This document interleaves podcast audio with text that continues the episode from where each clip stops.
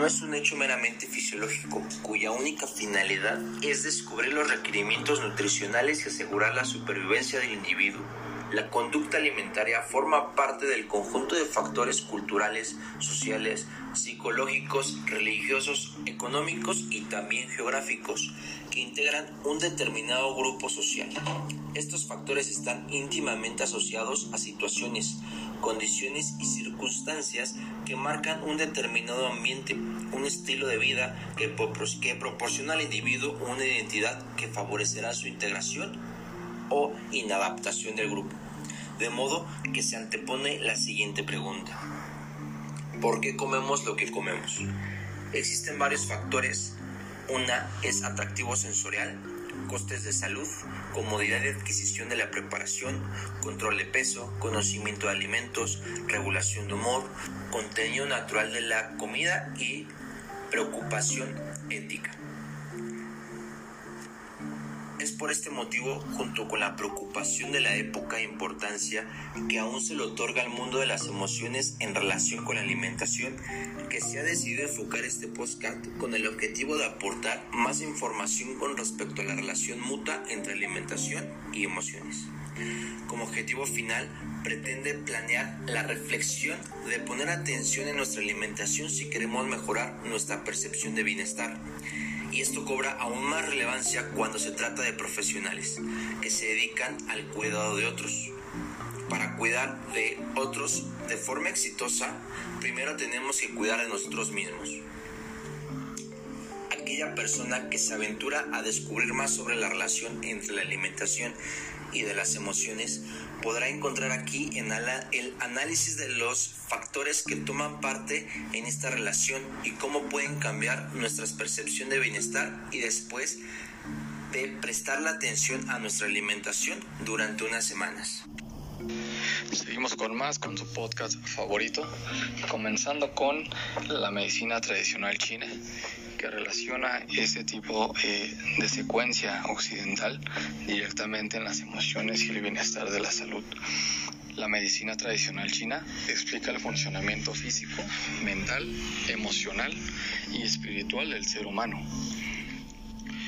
Eh, este sistema está basado en el concepto del ki, energía vital, que es lo que significa, y su flujo a través de 12 canales de energía, lo cual a su vez se relaciona con todos los puntos para poder llegar al bienestar en todos los aspectos. Hablando de emociones y salud, la medicina eh, con Hipócrates relacionaba las pasiones con la enfermedad y Galeno relacionaba las diferentes secreciones como la sangre, la flema, la bilis negra o la bilis amarilla con algún padecimiento directamente en el cuerpo o alguna afectación. Freud nos dice que la represión o inhibición es un factor clave con las enfermedades. Por otra parte, unos años más tarde, Ader nos menciona junto con otros autores, que eh, se realizan varias investigaciones a través de que las emociones eh, tienen que ver con la bioquímica cerebral y el sistema inmunitario. Y pues bueno, eso nos dice que se produce a través de mensajeros químicos, neurotransmisores, hormonas, péptidos y citoquinas. Las aportaciones como tal de dichas investigaciones nos dicen que el sistema inmunitario está conectado con el cerebro.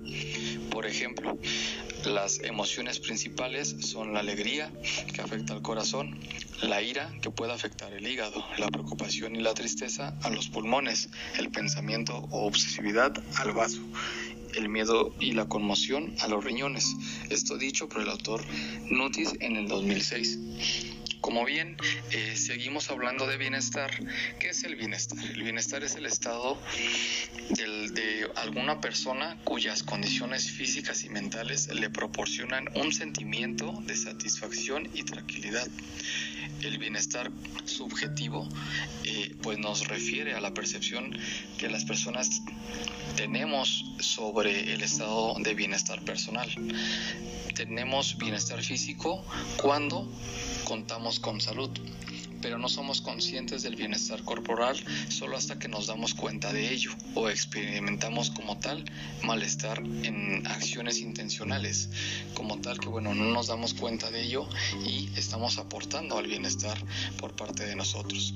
El bienestar corporal depende de gran medida de los estilos de vida saludable, ordenada, alimentación sana, ejercicio físico, descanso suficiente, evitar el consumo de drogas, no exponerse a situaciones de riesgo tales como eh, conducción temeraria o contaminación, ¿no? Como nos lo menciona nuestro amigo Vizquerra en el 2013. Lamentablemente, el 75% de los casos de cardiopatía coronaria, eh, pues bueno, se deben al consumo de alcohol, la hiperglucemia, el consumo de tabaco, la hipertensión arterial, un IMC que es... Eh, directamente puede ser elevado, la, hiper, es la hipercolesterolemia, una muy baja ingesta de frutas y verduras y la falta de actividad física, siendo todo esto eh, como tal la, la, enfermedad coronaria como una de las principales causas de muertes en el mundo.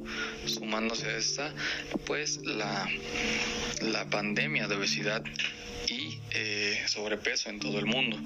La ingesta de frutas y verduras, pues bien, podría salvar a 2.7 millones de personas por año, ¿no? En resumen, la salud o el bienestar, o más bien la salud, se define como tal en bienestar físico, influye factores médicos, eh, actividad física, claro que por supuesto la alimentación y nutrición, psicología que va muy de la mano con todo y la ecología que es un factor externo.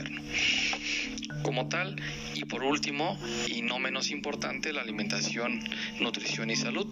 Sabemos que cada alimento y bebida que ingerimos toma una decisión para un beneficio a nuestra salud, por lo que puede ser beneficiosa o perjudicial en cada decisión que tomemos. La alimentación comprende un conjunto, como sabemos, de actos voluntarios conscientes que van dirigidos a una elección, preparación, ingestión eh, de todos los alimentos que consumimos durante el día.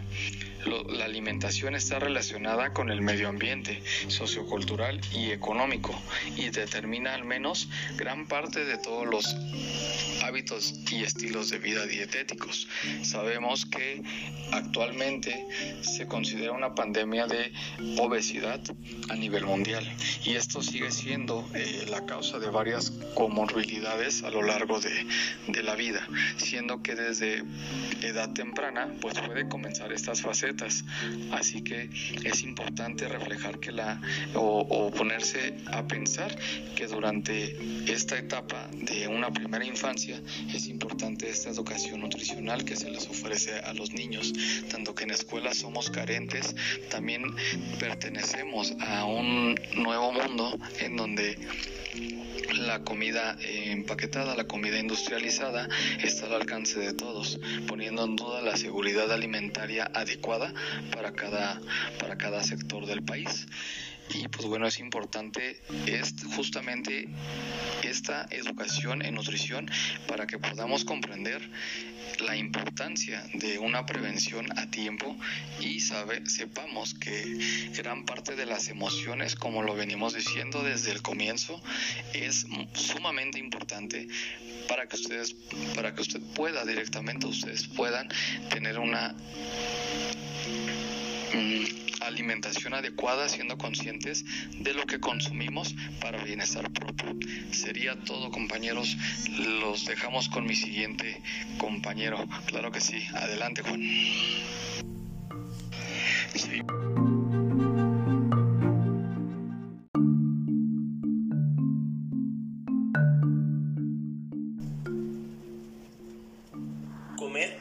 No es un hecho meramente fisiológico, cuya única finalidad es descubrir los requerimientos nutricionales y asegurar la supervivencia del individuo.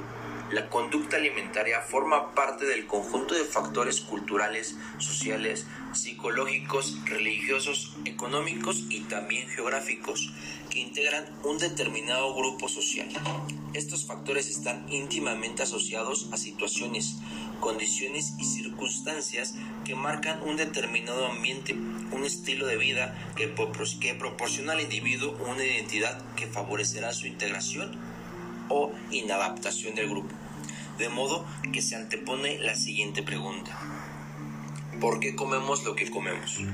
Existen varios factores. Una es atractivo sensorial, costes de salud, comodidad de adquisición de la preparación, control de peso, conocimiento de alimentos, regulación de humor, contenido natural de la comida y preocupación ética. Por este motivo, junto con la preocupación de la época e importancia que aún se le otorga al mundo de las emociones en relación con la alimentación, que se ha decidido enfocar este podcast con el objetivo de aportar más información con respecto a la relación mutua entre alimentación y emociones. Como objetivo final, pretende planear la reflexión de poner atención en nuestra alimentación si queremos mejorar nuestra percepción de bienestar y esto cobra aún más relevancia cuando se trata de profesionales que se dedican al cuidado de otros. Para cuidar de otros de forma exitosa, primero tenemos que cuidar de nosotros mismos. Aquella persona que se aventura a descubrir más sobre la relación entre la alimentación y de las emociones podrá encontrar aquí en el análisis de los factores que toman parte en esta relación y cómo pueden cambiar nuestra percepción de bienestar y después de prestar la atención a nuestra alimentación durante unas semanas. Seguimos con más, con su podcast favorito, comenzando con la medicina tradicional china que relaciona ese tipo eh, de secuencia occidental directamente en las emociones y el bienestar de la salud. La medicina tradicional china explica el funcionamiento físico, mental, emocional y espiritual del ser humano. Eh, este sistema está basado en el concepto del ki, energía vital, que es lo que significa, y su flujo a través de 12 canales de energía lo cual a su vez se relaciona con todos los puntos para poder llegar al bienestar en todos los aspectos. Hablando de emociones y salud, la medicina eh, con Hipócrates relacionaba las pasiones con la enfermedad y Galeno relacionaba las diferentes secreciones como la sangre, la flema, la bilis negra o la bilis amarilla con algún padecimiento directamente en el cuerpo o alguna afectación. Freud nos dice que la represión o inhibición es un factor clave con las enfermedades. Por otra parte, unos años más tarde, Ader nos menciona junto con otros autores, que eh, se realizan varias investigaciones a través de que las emociones eh, tienen que ver con la bioquímica cerebral y el sistema inmunitario. Y pues bueno, eso nos dice que se produce a través de mensajeros químicos, neurotransmisores, hormonas, péptidos y citoquinas. Las aportaciones como tal de dichas investigaciones nos dicen que el sistema inmunitario está conectado con el cerebro. Por ejemplo, las emociones principales son la alegría, que afecta al corazón, la ira, que puede afectar el hígado, la preocupación y la tristeza a los pulmones, el pensamiento o obsesividad al vaso, el miedo y la conmoción a los riñones. Esto dicho por el autor Nutis en el 2006. Como bien, eh, seguimos hablando de bienestar. ¿Qué es el bienestar? El bienestar es el estado de alguna persona cuyas condiciones físicas y mentales le proporcionan un sentimiento de satisfacción y tranquilidad. El bienestar subjetivo eh, pues nos refiere a la percepción que las personas tenemos sobre el estado de bienestar personal. Tenemos bienestar físico cuando contamos con salud pero no somos conscientes del bienestar corporal solo hasta que nos damos cuenta de ello o experimentamos como tal malestar en acciones intencionales, como tal que bueno, no nos damos cuenta de ello y estamos aportando al bienestar por parte de nosotros. El bienestar corporal depende de gran medida de los estilos de vida saludable, ordenada, alimentación sana, ejercicio físico, descanso suficiente, evitar el consumo de drogas, no exponerse a situaciones de riesgo, tales como eh, conducción temeraria o contaminación, ¿no? Como nos lo menciona nuestro amigo Vizquerra en el 2013. Lamentablemente, el 75% de los casos de cardiopatía coronaria, eh, pues bueno, se deben al consumo de alcohol, la hiperglucemia, el consumo de tabaco, la hipertensión arterial, un IMC que es eh, directamente puede ser elevado, la, hiper, es la hipercolesterolemia, una muy baja ingesta de frutas y verduras y la falta de actividad física, siendo todo esto eh, como tal la, enfermedad coronaria como una de las principales causas de muertes en el mundo. Sumándose a esta, pues la, la pandemia de obesidad eh, sobrepeso en todo el mundo. La ingesta de frutas y verduras, pues bien, podría salvar a 2.7 millones de, personas por año, ¿no? En resumen, la salud o el bienestar, o más bien la salud, se define como tal en bienestar físico, influye factores médicos, eh, actividad física, claro que por supuesto la alimentación y nutrición, psicología que va muy de la mano con todo y la ecología que es un factor externo. Como tal, y por último, y no menos importante, la alimentación, nutrición y salud. Sabemos que cada alimento y bebida que ingerimos toma una decisión para un beneficio a nuestra salud, por lo que puede ser beneficiosa o perjudicial en cada decisión que tomemos. La alimentación comprende un conjunto, como sabemos, de actos voluntarios conscientes que van dirigidos a una elección, preparación, ingestión eh, de todos los alimentos que consumimos durante el día. La alimentación está relacionada con el medio ambiente, sociocultural y económico y determina al menos gran parte de todos los y estilos de vida dietéticos. Sabemos que actualmente se considera una pandemia de obesidad a nivel mundial y esto sigue siendo eh, la causa de varias comorbilidades a lo largo de, de la vida, siendo que desde edad temprana pues puede comenzar estas facetas Así que es importante reflejar que la o, ponerse a pensar que durante esta etapa de una primera infancia es importante esta educación nutricional que se les ofrece a los niños, tanto que en escuelas somos carentes, también pertenecemos a un nuevo mundo en donde la comida empaquetada, la comida industrializada está al alcance de todos, poniendo en duda la seguridad alimentaria adecuada para cada, para cada sector del país.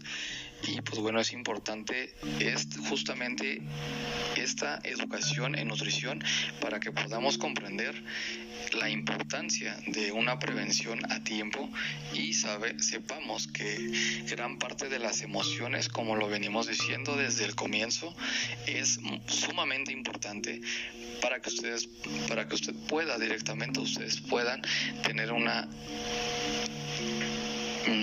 alimentación adecuada, siendo conscientes de lo que consumimos para bienestar propio. Sería todo, compañeros. Los dejamos con mi siguiente compañero. Claro que sí. Adelante, Juan.